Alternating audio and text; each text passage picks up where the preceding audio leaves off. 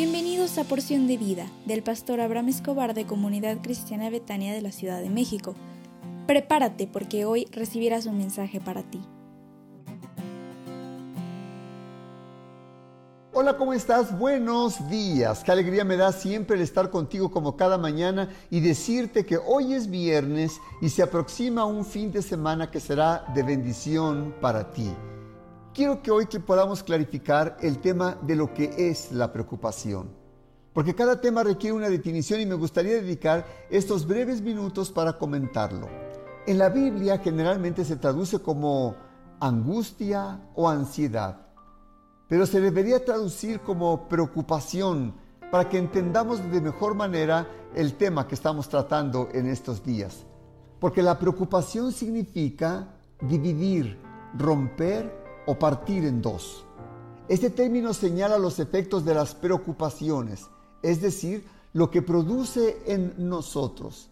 La preocupación es una ansiedad en cuanto al futuro. Es una aflicción con respecto a algo sobre lo cual no podemos hacer nada y ni siquiera podemos tener seguridad de lo que sucederá, ¿sabías tú? Es por eso que nos parte en dos.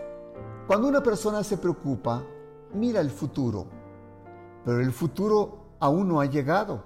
No hay nada concreto que tú puedas agarrar y no hay nada que se pueda hacer sobre el futuro. La persona angustiada no puede hacer nada sobre el futuro, ni siquiera sabe cómo se ve. Nadie fuera de Dios conoce el futuro en su forma verdadera. La persona ansiosa primero se imagina cómo será y después trata de cambiarlo, pero no está en sus manos llegar a, verlo o hacer.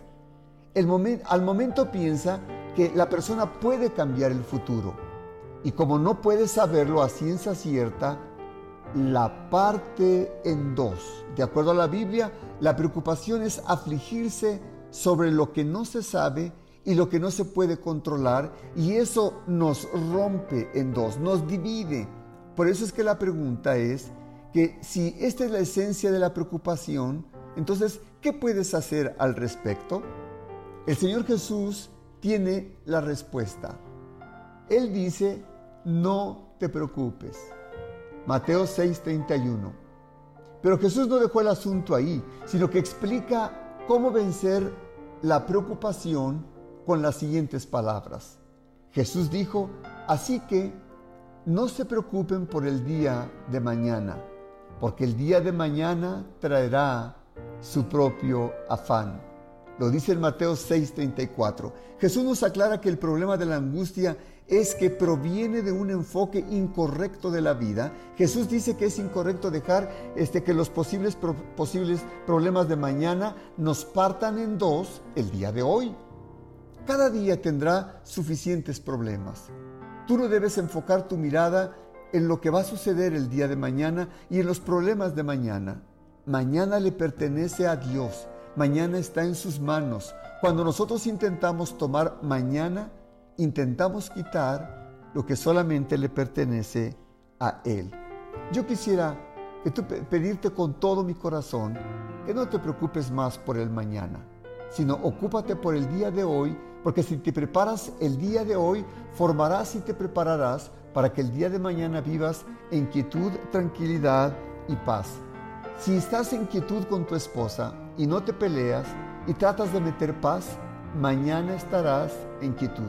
Pero si te peleas hoy y la golpeas y estás causando grietas y heridas en su corazón, mañana seguramente que tendrás ansiedad y tendrás preocupación. ¿Me permites orar por ti? Padre, te ruego en esta hora por la persona que escucha este audio, para que aprenda a depositar su preocupación en ti, en el nombre del Señor Jesús. Amén. Te invito para que asistas el próximo domingo 19 de septiembre a las 10.30 de la mañana y te recuerdo que a las 11.30 vamos a conmemorar un simulacro por el aniversario de los sismos de 1985 y del 2017. Te esperamos en el templo con mucho cariño y si acaso no pudieras por alguna razón, te puedes conectar con nosotros a través de nuestra página de Facebook, Comunidad Cristiana Betania CDMX. Dios te bendiga.